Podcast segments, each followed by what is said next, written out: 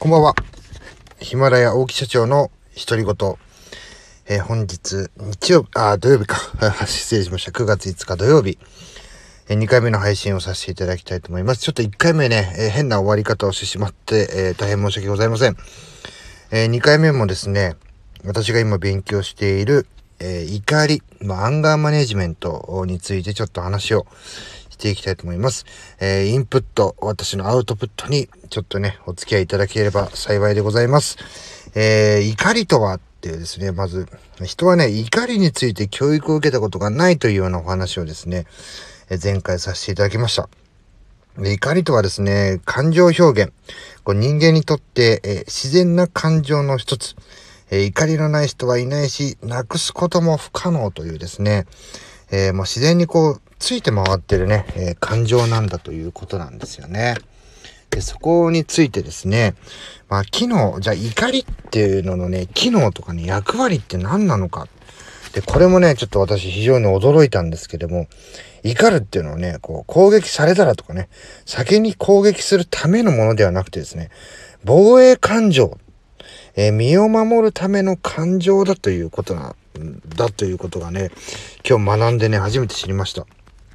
例えばね、これ動物が、こう、恐怖を感じることへのね、反応なんですね。これ、FF 行動というふうに言われましてですね、ファイト、攻撃、フライト、逃げる。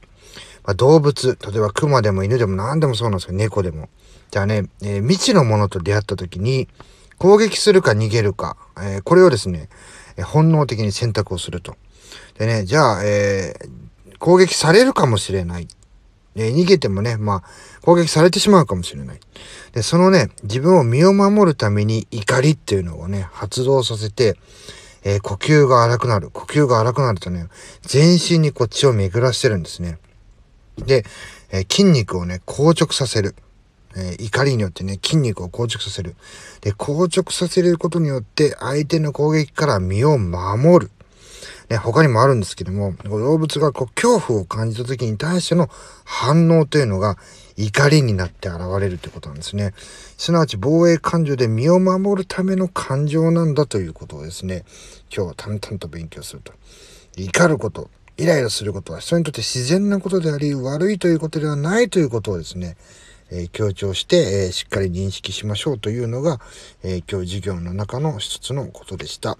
またね、えちょっと怒りについて今日は存分に話させてください、え次の配信もよろしくお願いいたします。それではさようなら。